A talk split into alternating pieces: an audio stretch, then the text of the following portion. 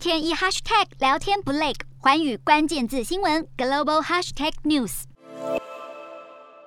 美国媒体外泄的最高法院意见草案显示，最高法院有意推翻让全国堕胎合法化的1973年罗素韦德案判决。而美国总统拜登表示，他不晓得最高法院有意推翻宪法堕胎权的意见草案是否真的已经定案，但他的政府已经准备好在裁决发布时保护堕胎权。而美国最高法院首席大法官罗伯兹表示，这项意见草案是真的，但不是关于堕胎权的最终决定。同时也痛批泄露草案的行为形同背叛，已经下令相关单位介入调查。有法学专家认为，法院中可能有成员借由泄露草案的行为，达到操弄舆论的政治目的。而撰写这份意见书草案的大法官阿利托则认为，罗诉韦德案的推理非常薄弱，判决产生破坏性后果，不但没有解决全国性的堕胎问题，反而激起争论，加深分歧。目前，美国几个共和党领导的州已经通过高度限制性的堕胎法，并期待最高法院做出这样的判决。